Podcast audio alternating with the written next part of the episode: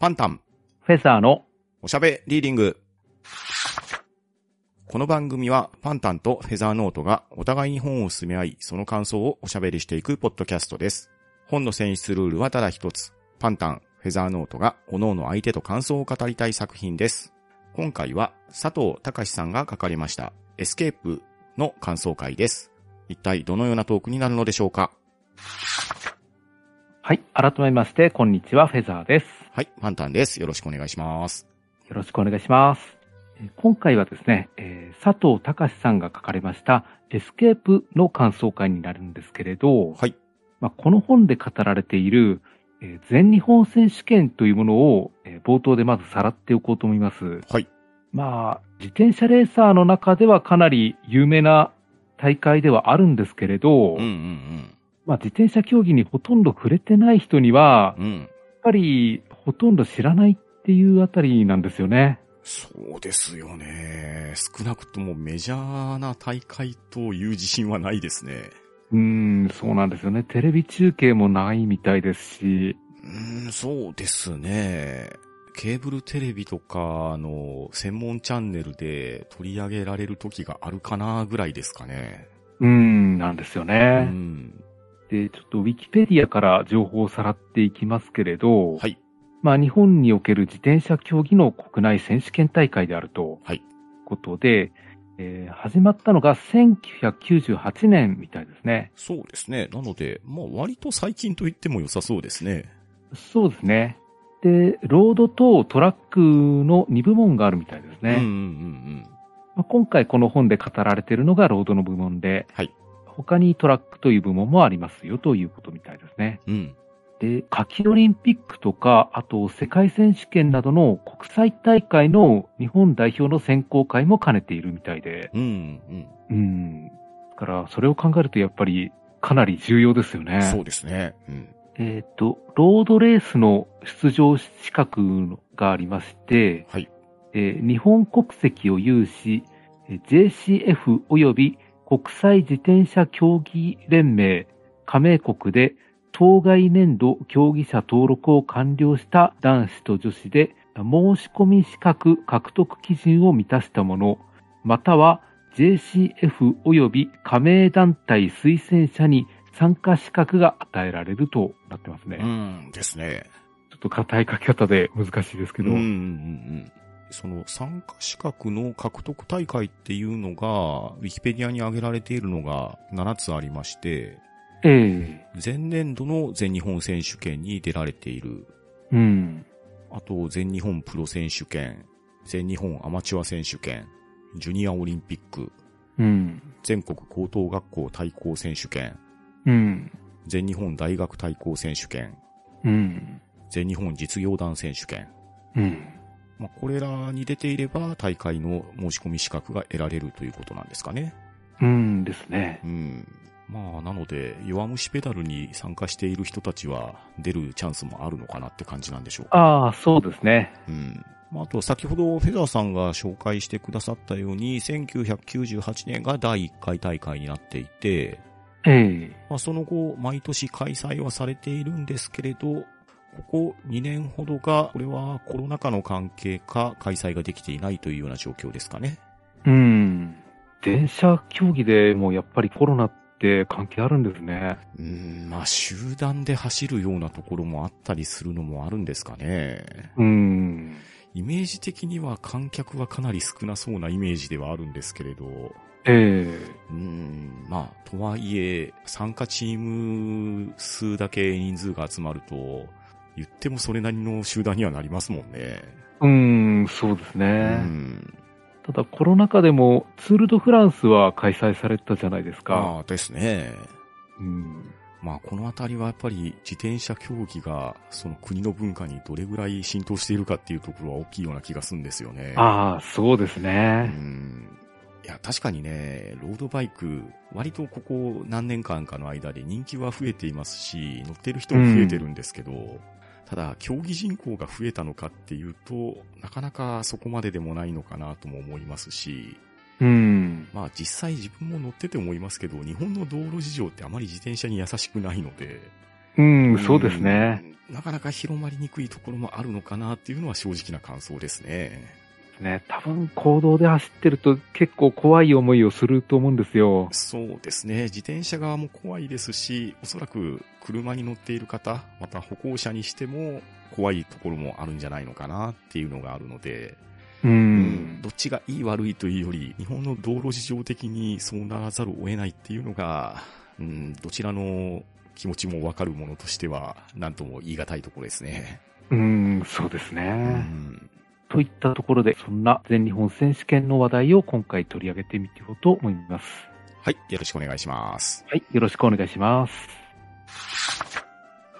Warning, warning. From here on, there is a spoiler for Escape. Please listen after acknowledging.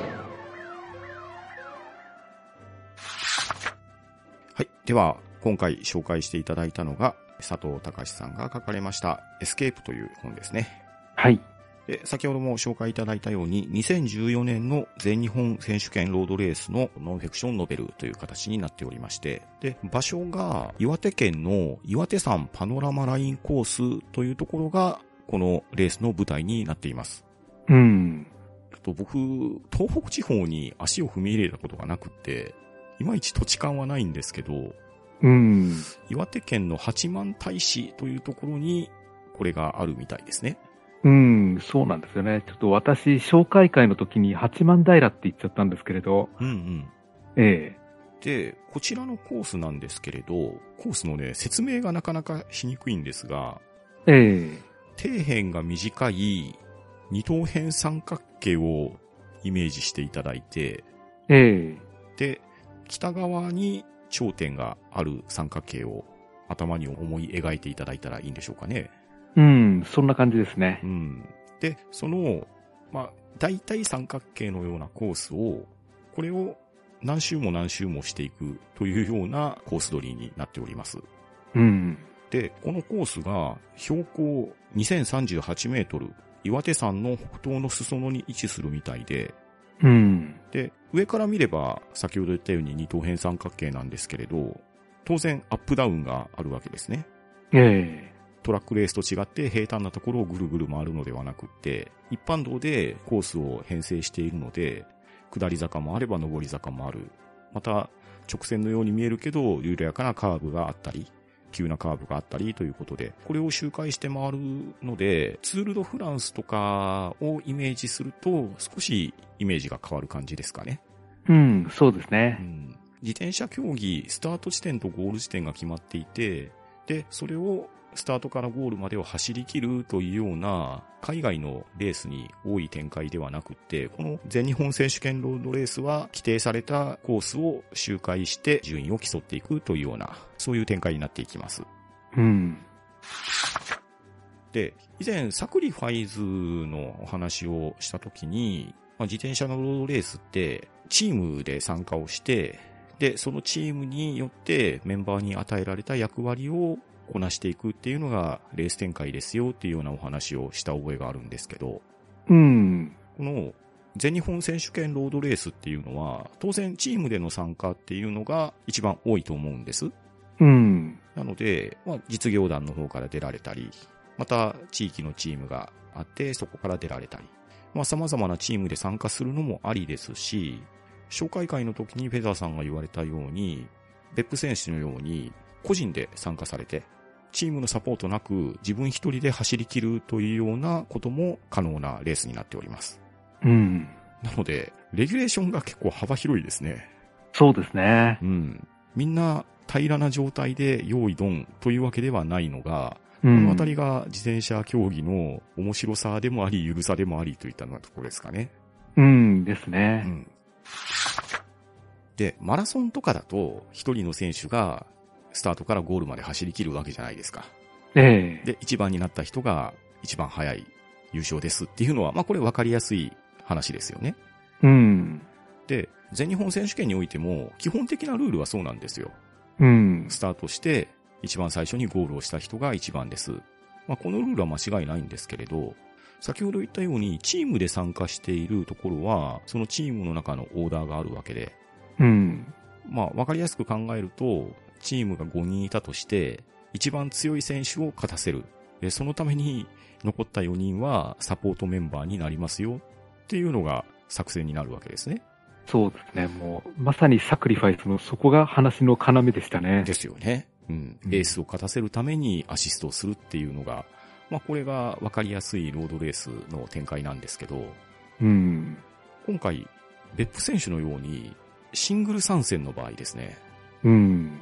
こうなってくると、チームのサポートを得られないわけですよ。うん。つまり、最初から最後までを自分で計算して、で、ペース配分であるとか、アタックであるとかっていうのを繰り返して、そして最終的に1位を目指さないといけないっていうところで、うん。この時点でなかなか大きなハンデがあるかなと思うんですよね。うん。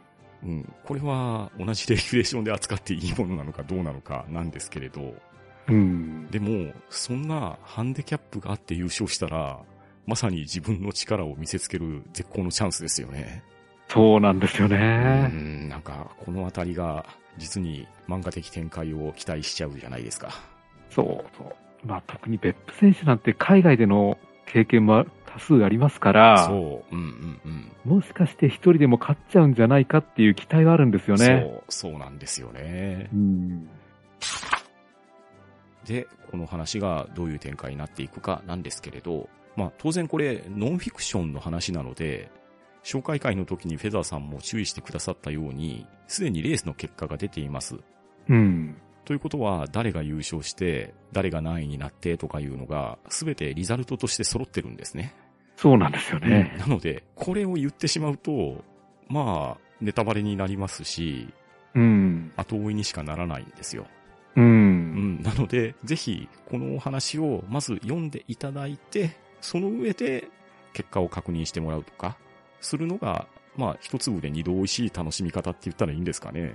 うん、そうですね。うん、そういう楽しみ方をするのが、まあ、この本の正しい読み方と言っていいかどうか差し支えはあるかもしれませんが、まあ、実際僕はそういう読み方して本当に面白かったです。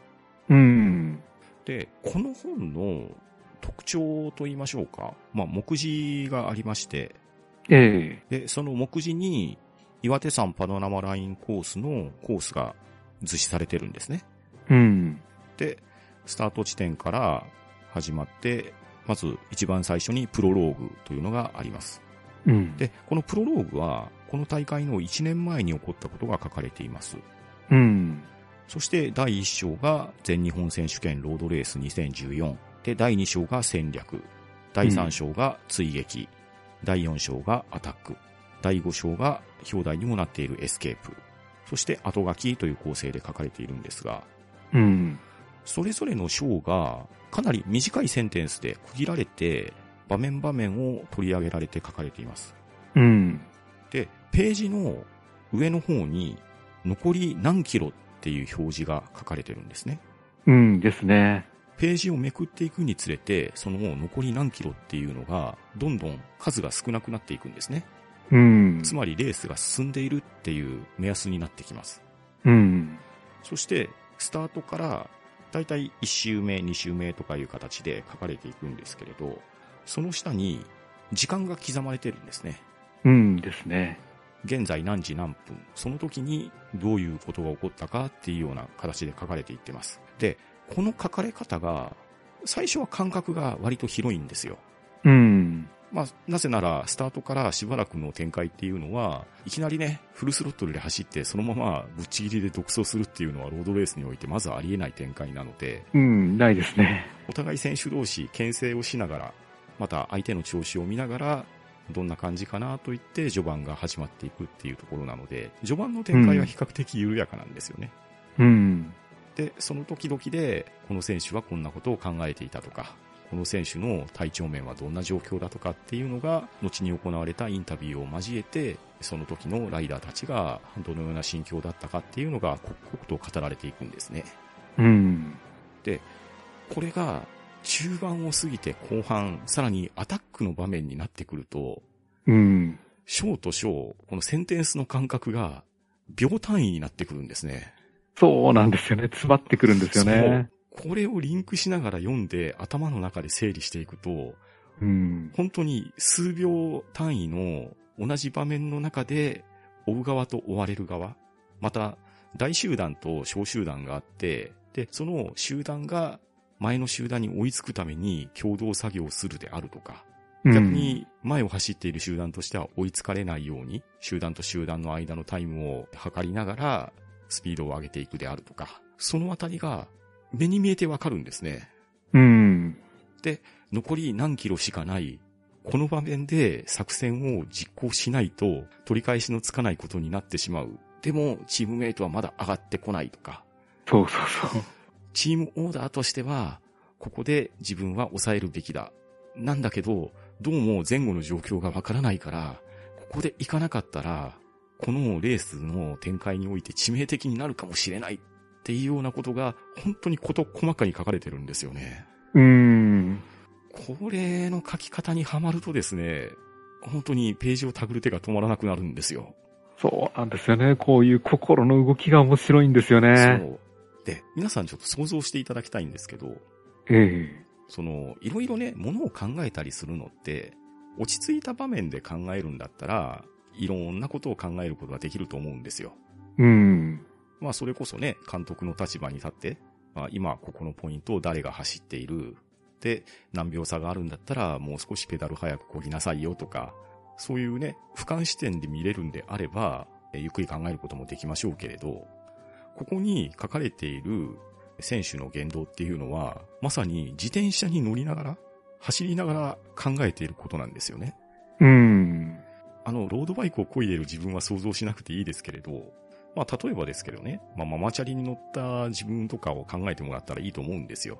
ええペダルを漕ぎながら、いろんな判断しなきゃいけないって、なかなか大変なことですよね。うん。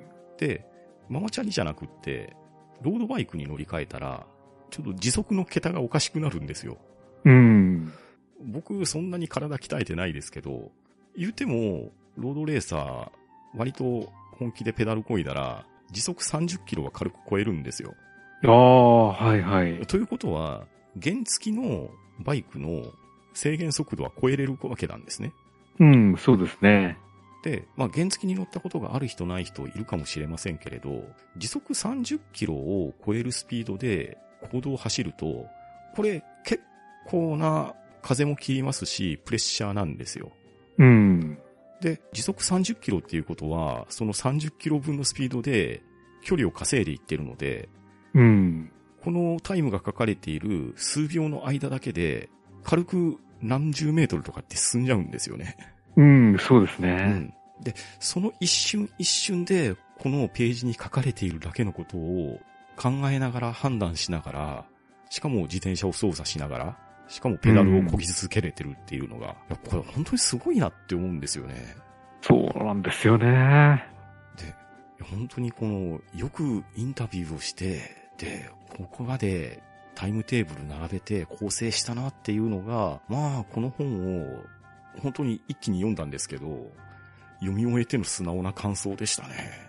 うん、そう、確かによく再構成できたなって思いますうね。ん。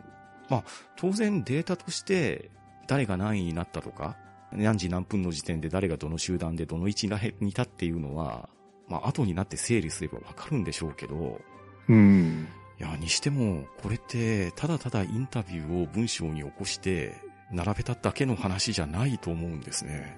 うん、そうですようね。んしかも、まあ、フェザーさんがね、紹介してくれた本なので、まあ、当然楽しかったわけなんですけど、本当に、レースを自分が追走しているかのような書かれ方なんですよ。うん。でレースに出場している選手ってたくさんいるわけで、で、誰が主役って決まってるもんでもないんですね。うん、そうなんですよね。その時、その場面で書かれている人が、まさにその場面の主役なんですよ。うん。だから、まあ、この本で、一人の選手だけを追っかけて応援するがために読むっていう読み方ではなくって、この2014年の全日本選手権を端から端までもう余すことなく楽しむっていう意味で、とっても優れた本だと思ったんですよ。うん。いやーだからもう、これは本当に頭が下がりますし、あ、こういう書き方をしたら、レースの本っていうのは、より面白さが増すんだなって思いましたね。うん、そうなんですようね。ん。だから多分、この選手権をうん。観戦してても、うんここまでの内容っていうのは入ってこないですから、この本を合わせて読むことで、うん。うん。ああ、こういうドラマがあったんだなって改めて思えると思うんですよね。いや、そうなんですよ。からね、ロードレースファンの人は、もしかしたら現地まで足を運んで応援した人もいるかもしれないですし、また、チームの関係者であったり、まあそもそも参加された選手ご本人さんたち、インタビューもされているので、もしかしたらこの本読まれたかもしれないですけれど、うん。体験した上で読むのを冒頭ではお勧めしませんよって言いましたけど、でも、これ、振り返るにしたら、ものすごく緻密な資料本だと思うんですよ。うん、そうですねう。ん。まあ、本当にその時の実録なわけですし、あの、レースの情報誌とか、まあ、最近であればインターネットのサイト見ればわかるんですけれど、そこには表しきれないものがここに凝集されてると思うんですね。うん。いや、だから本当に重ね重ね言いますけど、すごく面白い本だなっていうのを感じました。そう。あの、この本見ると、うん会話劇ってほとんどないんですけれど、それでも何か意思疎通のようなものは感じるんですよねうん。。そうそうそうそう、そうなんですよ。まあ割とね、ロードレースって距離が長いので、集団の中で会話をしたりっていうのは、まあありがちなシーンではあるんですよ。うん。あるんですけど、ただ、その会話自体も駆け引きなんですよね。そうなんですよね。で、作中にも書かれてましたけど、選手が演技するって書かれてたじゃないですか。そうそうそいや、これもね、いやーそうかなるほど、そういう駆け引きもあるかってことなんですよね。う。うん、そう。苦しそうな顔で自転車を漕いでるから、ん。この選手はもう限界なのかと思わせる演技なんですよね。そうそうそうそう、そうなんですよ。なんかね、この文章とか、今僕たちが言ってる表現だけ聞いたら、なんて姑息なことを考えるんだみたいなことを思う人もいるかもしれないですけど、うん。まあやっぱりそもそも自転車競技って、自転車に乗ってるわけですけれど、自転車を漕いで進ませる原動力は自分じゃないですか。そうですね。このあたりがオートレースとそもそも違う話で、うんオ。ートレースであれば、エンジンの性能であるとか、まああと、搭乗者の体重とかも結構左右するわけなんですけれど、うん。基本的にはアクセルひねればね、バイクだったら進みますし、車であればアクセルを踏めば進んでくれるわけじゃないですか。うん。ただ自転車競技は、そのアクセルを吹かすも抑えるも自分次第ですし、そもそも自分の身体能力と心肺能力っていうのが伴ってなかったら、ペダルが回せないんですよね。うん。で、よくある空腹状態になってしまったら、ハンガーノックって言って、ペダルをこごにも焦げないぐらいバテてしまうような状況になってしまうわけですよ。うん。スタートからゴールまでだいたい5時間以上かかるんで、うん。5時間自転車に乗り続けるって、日常じゃありえないじゃないですか。そうですよね。うん。それを休みなくやるわけですよ。うん。それを考えるとですね、この一瞬一瞬の駆け引きで、もうダメだって思わせるっていうのも、一つ重要な作戦なんですよね。そうなんですよね。あそれ考えるとこれは深いなって思いましたし、うん。あと、自転車競技って、風よけっていうのがとっても大事なんですよ。うんですうね。ん。まあ、普通に自転車こいでても、向かい風の中一人で走っていったら、どうしてもペダルが重たくなるっていうのは、これは誰しも体感したことあると思うんですよね。うん。なんですけど、集団を作って、先頭の人は風受けになりますけど、その後ろにいる状態、まあ、自動車レースとかで言ったらスリップストリームの状態ですね。うん。になると、途端に風の抵抗がなくなるので、ペダル自体は軽くこけて、まあすごく体が楽になると言いましょうか。うん。後ろにいる間は体を休ませてもらえると。ただ、ずっと先頭を同じ人にやらせるわけにはいかないので、集団の中でのチームを超えた連携プレーっていうのが生まれてくるんですね。そう。そこもなんか不思議な感覚なんですよね。そうこれが、この自転車競技の独特なとこだと思うんですよ。うん。で、その先頭を変わる変わる交代して集団を引っ張っていくっていうのが、結果、レース全体のスピードアップにつながって、その集団が、人が多ければ多いほど変わる人数も増えますし、そうすれば、先頭の人に一時的に頑張ってもらって、でそれを集団の中で共有することによって、その集団の速度を相対的に上げていって、先頭に早く追いつけるっていう。うん。ね、敵チーム同士なのになんだかよくわかんない連帯感みたいなのが生まれてくるわけですよ。そうなんですよね。このあたりが本当にこの競技の独特さだと思うんですよね。うん。でも、そこも駆け引きなんですよね。ですね。同じチームの人がいれば、そのチームの中で順番を融通させて、本当に最後に勝たせたい人は足を温存させておくっていう作戦を取ることも可能ですし、うん。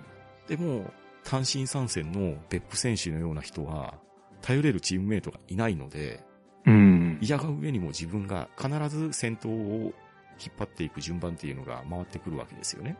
うん。なので、この集団の存在のしがいって言ったらいいんですかね。うん。ここが駆け引きなんですね。そうなんですようね。ん。で、先ほど人が多ければ多いほど変わる人が多いから、当然集団を構成するんだったら人数が多い方が楽だっていうのは言ったんですけれど、うん。でも最終的にはやっぱりトップでゴールに入らないといけないわけじゃないですか。そうなんですよね。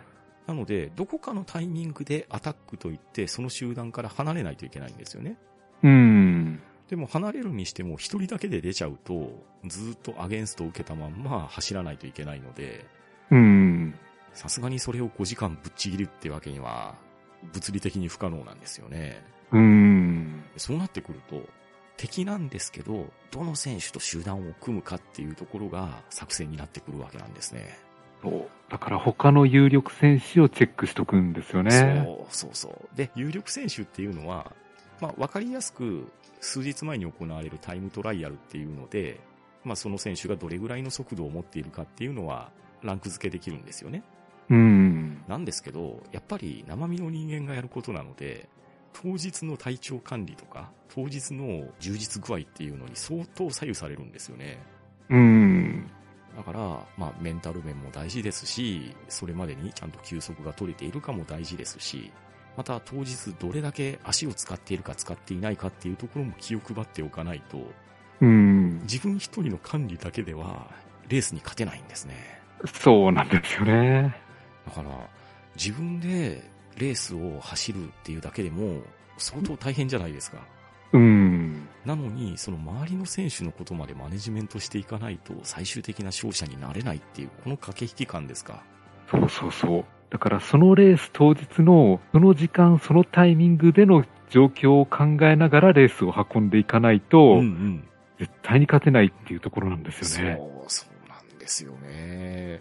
いやー、だから本当にね、この登録されている出場選手の能力的な問題だけではなくって、その場その場の駆け引きっていうのが、よりレースに直結しているんだなっていうのが、すごくわかりやすく書かれてるんですよね。うん、そうですね。で、自転車レースって、みんなが完走できるわけじゃないんですよ。うん。途中でリタイアする人っていうのも山ほどいるわけで、でうん。チームで参戦している人は、最終的にそのチームの中の誰かが勝てばいいっていうところもあるから、もうリタイア上等で、それまでに自分の仕事を成し遂げるっていうのも、チームのメンバーとしての作戦の一個だったりするんですよね。うん、そうですね。で、このあたりはね、サクリファイスでも、えーお話ししたような話だと思うんですけれど、もう、レース半ばで全力を尽くして、で、チームオーダーに貢献するっていうのも、いやー、これって、参加している人って、日本の中でも有数のレーサーな人ばっかりじゃないですか。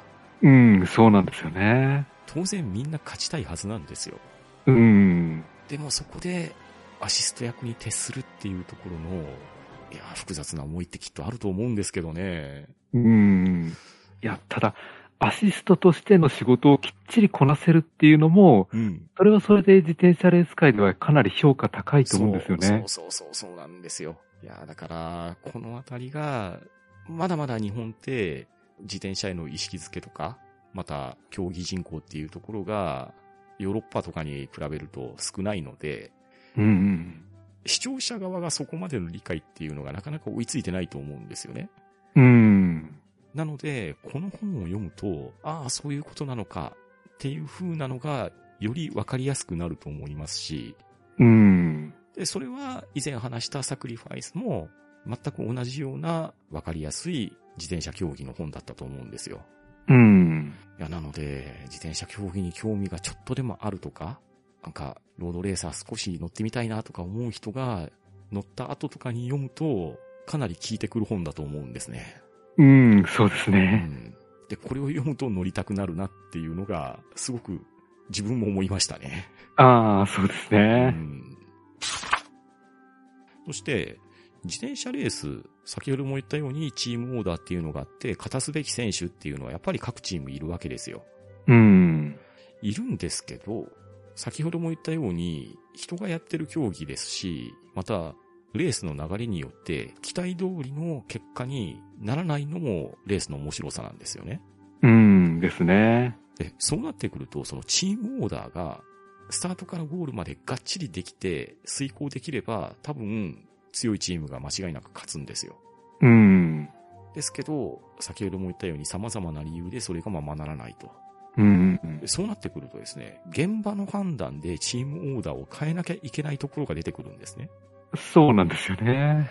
だから自分はアシストのつもりで参加してたのに、うん。事情によってお前がエースになれって、オーダーがひっくり返ってくることがあって、そう、そう、そうなんですよ。これの切り替え具合っていうのが、相当難しいはずなんですよ。そう。だから途中から急に自分は勝つためのレースに切り替えなきゃいけないっていうのが、そう。いやー、急に切り替えられるものかなと思うんですけれど、あーアシストの人って最終的にエースを勝たせるための仕事なので、うん。パワー配分は、やっぱりエースを立たせるためのパワー配分だと思うんですよ。そうなんですよね。だから、ゴールの最後の駆け引きですね。うん。ゴールのラインを一番最初に割るための、一番最初にゴールに飛び込むための最後のレースのアタックっていうところでは、すべてのパワーを出し切らないといけないわけですよ。うん。その最後の場面にそのパワーを残しておくのがエースの仕事の一つでもあるんですよね。うん。ですけど、アシスト役はそこに行くまでにエースを運ぶのが仕事なので、うん。最初あなたアシストですよって言われてた選手が、うん。作戦変わったから最後自分でゴールしてねって言われた時に、両方の準備をできる人っていうのはなかなかいないはずなんですよ。そういうマルチなプレイヤーってなかなかいないですようね。ん、特にチーム参加して作業が分けられているオーダーを最初持たされていたら、そもそも相反する命令なわけじゃないですか。うん、そうなんですよね。それをこなせって言われると、いやー、それは日頃の鍛え方からして、多分マルチな鍛え方ではないんですよね。うん。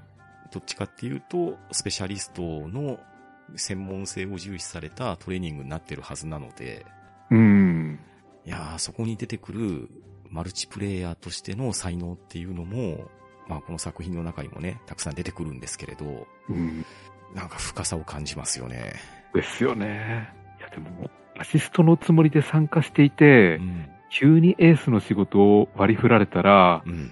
もうアドレナリン一気に吹き上がると思うんですよ。いや、そうですよ。やっぱりね、誰しもエースになりたかったっていうのは少なからずあるはずなんですよね。うん。やっぱり競技レースなわけなので、優勝したいっていう思いは絶対あるはずなんですよ。うん。ただ、そこをチームのために押し殺すっていうのがアシスト役でもありますし、うん。でそのために準備をしていたものが、レースの運び方次第で、突然お前がエースだってなった時に、うん。奮い立つ人もいれば、それは無理だって思いを抑えちゃう人っていうのもいるわけですよ。うん。いるですけどうね。ん。ただ、エースのきっちり果たせば、うん。えー自転車レーサーとしては最高の栄誉が手に届くかもしれないわけじゃないですか。そうそうそうそうなんですよ。だから、そこの突然降って湧いたオーダー変更っていうところにいかに対応していくか。で、みんなそれをやっぱり思うんですよね。うん。参加している選手の数だけその思いはあるはずなんですよ。で、あるんですけど、やっぱ自転車競技って、さっきも言ったように基本チームオーダーだから、先行している人たちが必ずしも優勝しないんですね。うん。基本的に先行している人たちって、まあ言葉は悪いかもしれないですけど、エースを勝たせるための石膏なわけですよ。うん。そうですね。だから前でレースを引っ張っていって、最後にエースを発射させる発射準備台みたいな感じなんですよね。うん。だから、先行していて、体力も消耗してますし、で、それでなおかつ、チームオーダーが変わりました。そのままお前たちラストスパートしてこいよってなるとですね、いやー、栄光は目の前にあるけど、その、動くべき体の燃料がもうないんじゃっていう話になるわけですよね。うん、そうですね。その、もう最後の、本当に視力を尽くしたゴールへの飛び込み具合ですよ。うん。このあたりは、まあ、実際読んでいくと体が震えますね。ラストスパートは本当にね、涙が出そうになりました。そう、本当そうなんですよ。で、しかもですね、有力選手たちっていうのは、やっぱり作戦を最初から練ってるわけですよ。うん。レース展開的に、だいたいこれぐらいのペースで走っていって、で、ここのタイミングで先頭に行くっていう風に考えていくわけですよ。うん。行くんですけど、このレース、天候雨なんですね。そうなんですよね。いやー、だって、雨が降ってる路面を、普通じゃ考えられないスピードで自転車で走るわけじゃないですか。そう、危ないんですよね。もうほんと相当リスク高いですよ。うん。ええまあ、僕はあの、雨も降ってない道で大転倒して鎖骨折ったんですけど、ええまあ、自転車で転ぶってね、大事故になるわけですわ。ああ、そうですよね。ええまあ、しかもね、集団の中とかで転ぶと、まあ大変危ないんですね。うん。うん。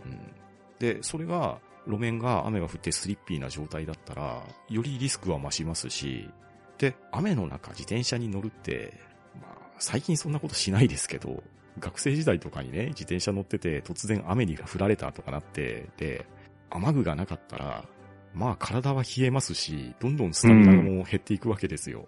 うん。そんな悪状況でレースを続けなければならないわけですよ。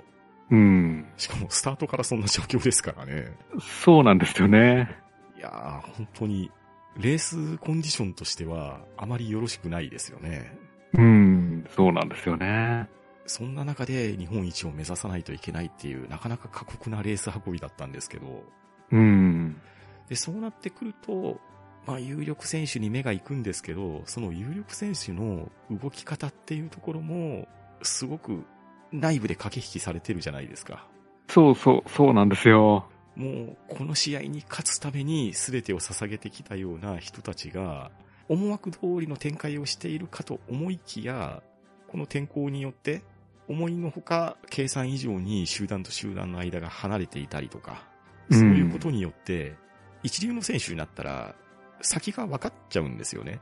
うん、そうですねこ。のタイミングでここに入れなかったら、もう勝てないっていうところが分かっちゃうじゃないですか。うん。そうなったら、自分の体はピークになってて、調子も最高で、トラブルさえなければ優勝できる人でも、それが思うように運べないんですよね。うん、そだから、ね、カタログスペックだけ見たら、ああ、もう間違いなくこの人優勝だよなって人が勝てないっていう、この、なんともやきもきする展開ですよ。う。うん、そうそうそう。で、それが参加している有力選手たちが、その数の分だけそういうやきもきさを感じながらレースに挑んでるじゃないですか。うん。いやー、まあ、本当に何度も言いますけど、たまらないレース展開でしたね。そうなんですよね。じゃあちょっと名前はぼかして言いますけれど、はい。あの、レースに当日に体をバキバキに仕上げてきた有力選手いるじゃないですか。はい、います。はい。いや、この人本当に、レース前は強キャラだなって思って、うん。この人本当に優勝に絡むんじゃないかって思ったんですよいね。や、思いますよ。だって、そのために仕上げてきてますもん。そうなんですよ。本当にレース専用機みたいな体なんですよね。ですね。もう本当に体を絞って絞って、もうこのレースに勝つためだけに体を作ってきてましたよね。うーん。だから限界まで仕上がってるから、この人行くんじゃないかって思ったんですけれど、うん。まあ、そんな人でも思うようにいかないっていうのが、また面白いところなんですよね。ああ、そうなんですよね。だからこれがですね、自転車レースの難しいところと言いましょうか。うん。まあ、駅伝とかマラソンでもおそらくそうなんだと思うんですよ。うん。基本的に前の集団とのタイム差であったりとか、あとラップタイムとかっていうのは、まあオフィシャルからも出ますし、チームからのオーダーとかでも出るんですけど、まあ伝わり方としてはアナログなんですよね。うん。道路の脇の方で表示してくれて、それを読んで察知するっていうような状況だったり、うん。また同じチームの人がいて、先行している人がわざわざ下がってきて教えてくれたりっていうのもあったりするんですけれど、うん。あくまで前の集団が大体どれぐらい離れているかとか、あと後ろの集団がどれぐらいの速度で走っているかっていうのは、その時の空気感でしか伝わってこないわけじゃないですか。うん。だから、もう本当にデータだけ見て、シミュレーションしてみて、この人勝てるよなっていうのが理屈じゃないって話なんですよね。そうですうね。んで、見通しがいい直線だったら、前の集団が、あ、あの辺りにいるなとかいうのも分かったりするのかもしれないんですけど、うん。これがまた天候によって視界が悪くなっていて、うん。本来だったらあの辺りにうっすら見えるかなっていうのも見えなかったりっていうのも、若干計算違いなところがあったんでしょうね。うん、そうなんですようね。んで、あと、後半なんですけれど、はい。とある有力選手が、ここでアタックをかけないと優勝に絡めないっていうところがあるんですよありねま。したね。うん。で、今だ、行こうって思った瞬間に、うん。ちょっとタイミングがずれちゃったんですよね。そうそうそう。本当にほんの一瞬ですよ。そう。で、そのタイミングを逃しただけで、このレース終わってしまったっていうのがあって、うん、うん、うん。いや、これはたまらなかったですね。そう。タイミング的にも間違ってないんですよね。間違ってないんですよ。ここで踏み込めればっていうところで、思わぬところで足を使っていたとか、そうそうそ動くはずの足が動かないっていう、この怖さですね。う。怖さなんですよね。いや、これも面白かったでですすね。ね。いや、本当に、まあでもこれがね、紛れもない実際のレースで事実なわけで、うん。もう本当にドラマチックじゃないですか。そうなんですよね。ねもう本当にレースの映画とかドラマとか漫画とかのワンシーンかなって思うぐらいの駆け引きの場面でしたよね。そうそうそう。だから、ここで問題なく、アタックかけられて、優勝に絡んでくれば、うん。そうですね、普通のドラマで言うと、伏兵登場っていう感じでまた盛り上がったんですけれど、うんうんうん。そこがいけないっていうところがまたリアルなんですよね。そう、そうなんですよ、本当に。ええもうなんか、白っ子のセリフを言いたくなりますね。で、まあそういう様々な駆け引きがあって、レースの結果が出るんですけれど、うん。この佐藤隆さん、調べてみたんですよ。えで、調べてみたらですね、今回紹介してくださったのは、2014年全日本選手権ロードレースを書いたのがエスケープなんですけど、えうん。で、翌年2015年の全日本選手権ロードレースも同じような内容で書かれてるんですね。おおで、これがタイトルがアタックというタイトルなんですけど、はい。エスケープっていうのは逃げですわ。うんですね。うん。だから先行していて、そのままゴールを目指すっていう作戦になります。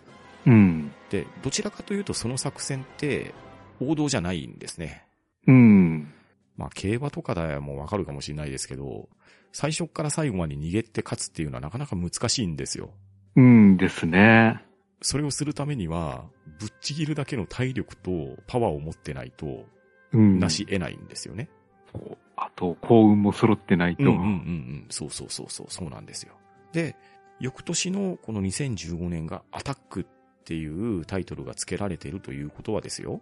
うん。この2014年はエスケープでした。2015年はアタックっていうところが表題になるようなレース展開だと思われるんですよ。うん。まあ、つまり、まあ、調べた感じ、この2年分の作品だけしか僕は見つけれなかったんですけれど、ええこのレースの書き方で、まあ他の年のレースも読んでみたいなっていうのはすごく思いましたね。うん、そうですね。で、さらにですね、このエスケープっていうのが、ソフトカバーの本って言ったらいいんですかね。まあ、もともと新書として出ている本なんですけれど、ええ。これが、逃げというタイトルに改題されて、文庫化もされてたんですよ。うん。で、そちらの方を読んでみたんですよ。ええ。で、プロローグの場面で、ええ。カメラマンの方がちょっとだけ出てたのをフェザーさん覚えられてますかね？あ、はい、いましたねう。ん。で、その方が、実はレースを終えられて、で、しばらく後に亡くなられていたみたいなんですね。ああ、そうなんですか。うん。で、それが文庫化の端末に記されていて、ええ。それを読むと、ああ、この人、そういう人だったんだなっていうところも読み返すことができて、やっぱりその年度年度のレースの書籍化なので、レースの内容ばかりに注目しがちなんですけど、うん。そのレースの中には、レーサーだけではなくて、チームの関係者であったり、またマスコミの関係者であったり、またそれを応援する観客であったりっていう、いろんな人が関わって、この選手権っていうのが成立していると思うんですけれど、うん。その作品の中に出られていたカメラマンの方っていう人の、まあその後の人生がどうだったのかっていうところも少しだけ触れられていて、うん。で、そのカメラマンさんのことを、あまり皆さんご存知じゃなかったみたいなんですけど、ええ。その後、この文庫化するにあたってですね、えーうんお話の方を広めさせてもらったら、参加されていた選手の方々も、弔問に行かれたとか、そういうことも書かれていて、自転車競技って、冒頭にも言ったように、日本の中ではさほどメジャースポーツっていうのは言いづらいような、どちらかというとマイナー競技だと思うんですけど、うん。ただ、そのマイナー競技に関わられているカメラマンの方とか、実際の仕事としてはとても大変なんですけれど、でも注目度が低かったりっていうところもあって、思うところはすごくあると思うんですよ。うん。あるんですけど、やっぱり選手からは注目されていたり尊敬されていたりっていうようなところで、まあここでスポーツ選手とジャーナリストとの関わりっていうところも見ることができて、命を落とされてしまったっていうのはすごく残念な話ではあるんですけど、う。うんん人と人との触れ合いっていうところで、文庫化をされたところで読むと、ああ、そういう事実もあったんだなっていうのを感じることはできましたね。うん。なるほど。うん。いや、なので、すごくこれは、いい作品でしたし、自転車のレースに対する考え方とかっていうところも、自分も思うところもあったし、おすすめしやすい内容だなっていうのもありましたし、うん。何より自転車をもう少し身近に感じるためにもいい本だったなって思いましたね。ああ、そうですねう。ん。で、この本、プロローグから最後まで読むとう、ん。一人の選手の、かね、再生のような物語が、うんうん、うん。綺麗な読後感のいいドラマになってるんで、そそう、そうですね。の辺も仕上がりが良かったなって思いますうね。んですね。本当にスポーツドキュメントですけど、やはりドラマがありますね。うん。あとですね、はい。先ほども紹介した文庫化にあたってのお話なんですけど、ええまあ、タイトルが逃げという日本語に変えられてるんですけれど、ええこの文庫のですね、カバーイラストを大友克弘さんが描かれてるんですよ。そうなんですか？ええ。これはなかなか必見だと思いました。はあ、なぜ、どういういきさつで書いたんですよね？いや。ーどういういきさつなんでしょうね。まあ、装丁をされるときに、小学館文庫の方から依頼があったんじゃないかと思うんですけど、うん。ちょっとびっくりしましたね。びっくりですね。それは本当に意外な名前出てきましたね。ええ。まあ、ここも、そちらの方でフックがある人は注目されてもいいかもしれないです。うんですね。はい。といったところで、今回エスケープの感想をお届けしました。はい、ありがとうございました。ありがとうございました。えーそうしますと次回は山際淳二さんの書かれましたスローカーブをもう一球の感想会になります。番組へのご意見ご感想は、ツイッターハッシュタグ聴読か、gmail おしゃべりーディングアットマーク gmail.com、もしくは、ポッドキャストエピソードの詳細より Google フォームへの投稿をお待ちしております。そして、おしゃべりーディングでは皆様からおすすめの本を募集しております。えー、何か皆様お好きな本ありましたら、ぜひお寄せください。えー、それでは今回この辺りでしおりを挟もうと思います。お相手は、パンタンと、フェザーノートでした。さようなら。ありがとうございました。